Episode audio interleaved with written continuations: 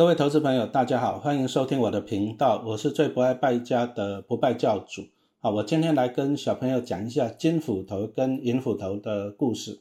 好，现在因为疫情啊，各位小朋友都宅在家了，不能上安亲班，也可能没办法出去运动。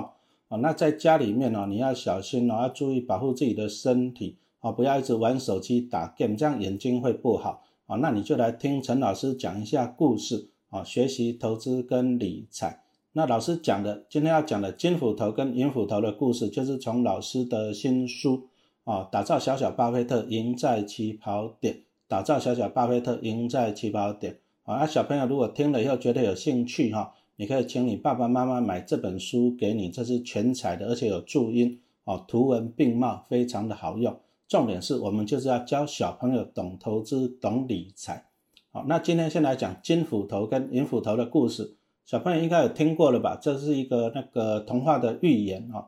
从前呢，就有一位樵夫了啊，他出去外面砍柴啊，结果呢，他就一个不小心经过一个湖的时地方，他的斧头就掉下去了啊，他就很难过了。没有斧头，他就不能砍柴的，他就在湖边哦，就很难过，在那边哭啊，哭着哭着，没想到哦，啊，湖里面就跑出了一个女神了啊，他就问说啊，农夫啊，樵夫，樵夫你在哭什么？樵夫就说我的斧头掉了，我很伤心。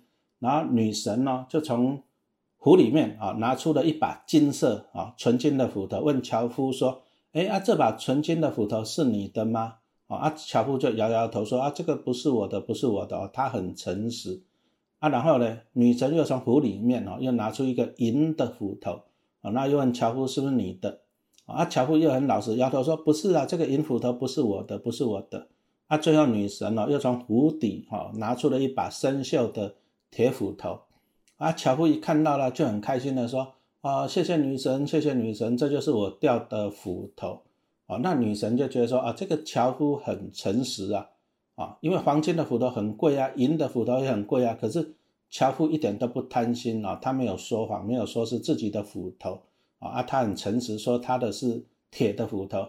那女神为了要奖励他、奖赏他，就说：“好。”这个铁的斧头，你的你就自己拿回去，然后这个金斧头跟银斧头也送给你的哈。那他这个樵夫啊，他就很开心了，因为女神在奖励他啊，他诚实啊。不过在这里我们要讲一下了哈，因为陈老师以前是教机械的，那我就很晓得一些金属的特性啊。啊，铁啊，比如说像小朋友家里面的菜刀，这个就是铁做的。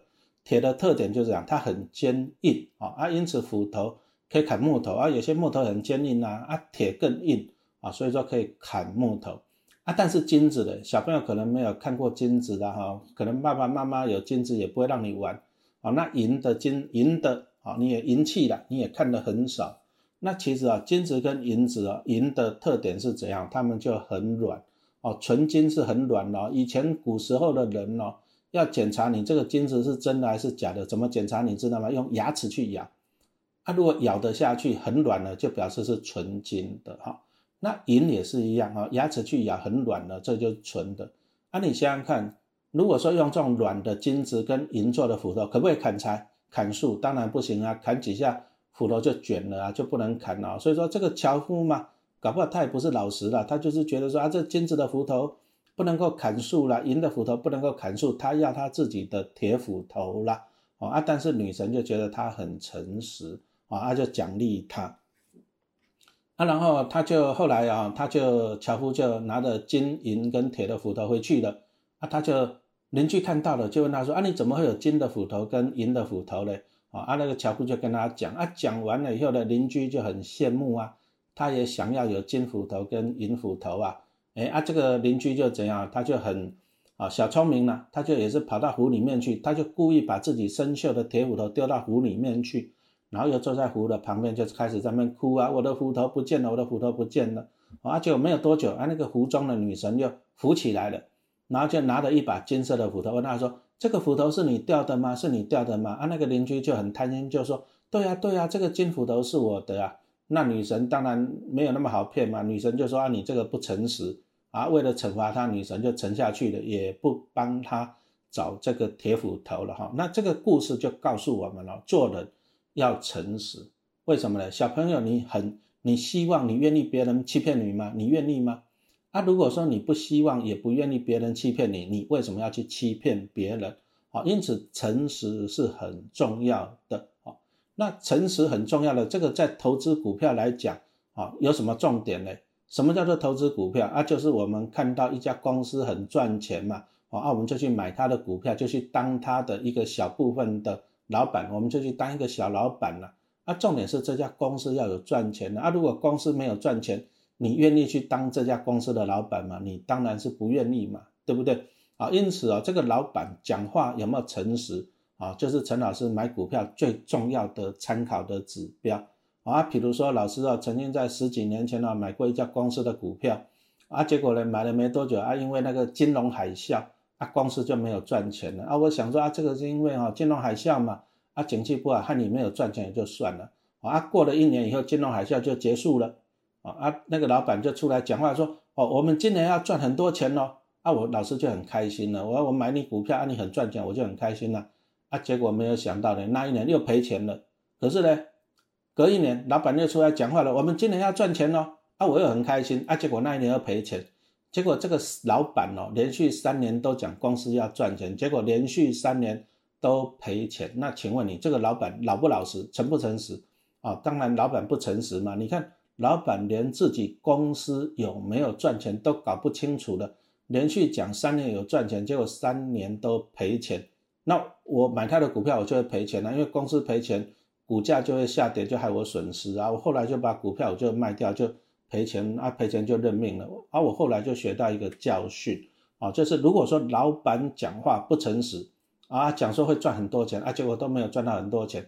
啊一直的说谎哈，那我以后我就不会去买这家公司的股票了。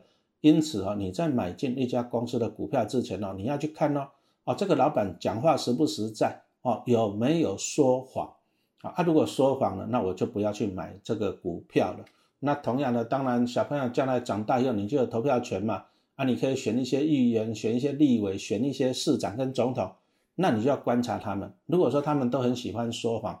讲谎话，那这个人就是不好的哦，我们就不要投票给他哦。金斧头跟银斧头的故事就是告诉我们，诚实是很重要的哈。你买股票，你要买一个老板很诚实、不会说谎的公司啊，这个很重要。那接着我们再来讲一下黄金这个东西了哈。黄金它是很贵的啊，一般基本上小朋友你不可能有黄金来玩啊，可能你刚出生的时候。父母亲啊，亲戚朋友送你一些金项链啊什么的啊，可能也是你父母亲帮你保管起来啊，你也是可以跟爸爸妈妈借出来看一下了。哦，那黄金它的特点是这样啊，它就是亮晶晶的哈，亮晶晶什么意思？它不会氧化。那什么叫做氧化呢？其实小朋友你可以看一下啦，你家里面有一些铁做的东西，比如说菜刀啊、铁钉啊哈，你会发现哦，铁做的东西比较容易生锈，对不对？像铁栏杆。哦，外面的栏杆哦，铁做的东西比较容易生锈，甚至你比如说你的脚踏车上面哦，有些螺丝钉搞不好就生锈了哈。那生锈就是氧化，就是它跟氧气作用哦，因为我们大气中有二十一帕是氧气啊，但是黄金这个东西非常的强壮坚固，它都不会氧化哦，它的氧化几乎是不可能的，因此我们看到黄金都是亮晶晶的，它都不会生锈。啊，这是一个特点，那这个特点大家就很喜欢了，因为你一生锈了就很难看，就不值钱了。啊那但是黄金啊，它不会生锈，这是它第一个特点。那第二个特点就是黄金很重啊，非常的重哦，它的比重比啊，如果水是一的话，黄金是超过十九哦。哦，你看到它的重量是同样体积水的十九倍还要多一点哦。你让你看，你看那个重不重哦？这是它的密度跟比重比较高。那再来，黄金是很稀有的东西啊？为什么很稀有？啊，其实地球哈，在大概六十五亿年前形成的时候，地球其实它就是宇宙中很多的灰尘呐啊，就因为重力就聚集在一起啊，聚集的过程中它就会摩擦，然后就会产生热量啊。那地球好在形成的时候，其实它是一个大火球哦哦，就是都是有很多的熔浆组成的。那你想想看到这些元素里面就有一些。啊，比如说像我们啊路边那个沙子啊，啊地面上那个沙子土啊，啊啊这个就是细的元素。那当然，地球的组成有一些铁啊、铝呀，啊那包含还有黄金跟银呐，啊这些矿物。但是我们刚刚讲的黄金很重啊，那地球在形成的时候，它是一个融化的大火球啊，啊，因为黄金很重，所以说它就会一直往下面沉，就沉到地球的最里面了。那你想想看哦，黄金因为很重，它沉到地球的最里面，那就造成一个问题了。地球是有很多黄金，可是呢，黄金都在地球的里面，那怎么办？要去挖它容不容易？哇，你要挖十几、二十几公里还挖不到，你要挖几百公里才挖得进去，因为地球的。地球的半径六千公里，地球的直径是一万两千公里。好，因此哦，黄金就有一个特性，就是因为它很重，所以说它沉得很深啊，地球的很深部，因此哦，挖不到了，很难挖。那怎么办呢？啊，就是靠啊，靠以前远古的时候火山爆发，啊，把地球里面的内部的一些物质喷出来。哦，那黄金啊，包含一些钻石啊，就会经由火山这样喷出来。它喷出来的几百万年这样喷出来了，啊就会经由一些风化啊，再来下雨哦，把它冲刷了，那河川哦把它流动，它就把它黄金就带到平原上面去了。那像那个产黄金最多的地方，像阿拉斯加，因为他们远古的时代那个时候有一些火山嘛，啊，你可以看一下 Discovery 频道，大家就介绍一些什么挖黄金啊这些影片还不错啊，也小朋友可以看一下。啊，我们从这里就看到，因为黄金很重，所以说它都沉到地球的里面。那我们地表人类要的黄金就很少，那物以稀为贵，所以黄金就很贵啊。原因在哪里？因为它很稀少。那你看路边的沙子到处都有了啊，到处又有，它不稀少，它就不贵了。黄金贵的原因很简单，第一个它不会氧化，它一直都是亮晶晶的。你看呢？四千年前那个法老王，埃及的法老王，他的黄金面具也是用黄金做的，他的棺棺材也是用黄金做。那你看四千年以后过来，你看还是亮晶晶的啊，因为它不容易氧化，而且它很重。再来就是因为它很稀少啊，啊稀少的话，它就具有怎样？具有那个保值性跟价值性啊啊，所以说地球人呢，就人类就很喜欢黄金呐，啊，因为它怎样？它很贵重啊，可以拿来换钱呐。这样子，那黄金到底是从哪里来的？黄金是地球的矿产吗？啊，其实老师刚刚已经讲了，地球上所有的东西都是以前呢在宇宙中漂浮的一些灰尘、矿物，然后聚合起来的哈。黄金是怎么样形成的？哦，在形成黄金呢，需要很高的温度跟很高的压力才可以形成的出来。那这个黄金呢，通常只有在宇宙中呢，就是像太阳那一种恒星。啊，恒星里面它的温度很高，压力也很大，才可以把一些元素融合啊。比如说像太阳，它的组成就是很多的氢啊，氢气的氢，氢原子。那氢原子在在太阳里面呢，它受到高温高压啊，它就融合，就变成氦原子，然后再一直融合变成铁原子啊、氧原子，这样一直融合下去啊，最后就是怎样啊，形成了什么？我们看到一些矿物嘛，哈啊，像那个黄金哦，黄金是很难合成的。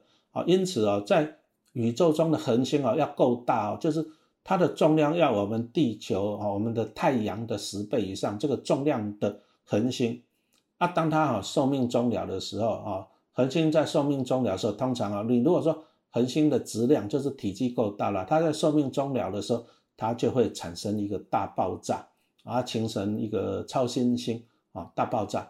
啊，在爆炸的过程中啊，就伴随着怎样很高的温度跟很高的压力，那这么高温高压的环境之下，就会把黄金合成了啊，也会合成一些什么金银铜铁啊，都会合成啊。那我们来看一下啊，现在老师录影的时间是七月，现在是夏天了啊。其实，在冬天哦，冬天我们可以看到一个星座叫做猎户座，猎户座它有一颗星很亮，叫做参数四啊，这个就是红色巨星。红巨星就是它很大，它已经在膨胀了啊。等到它燃料燃烧完了，接着它就会大爆炸了哈。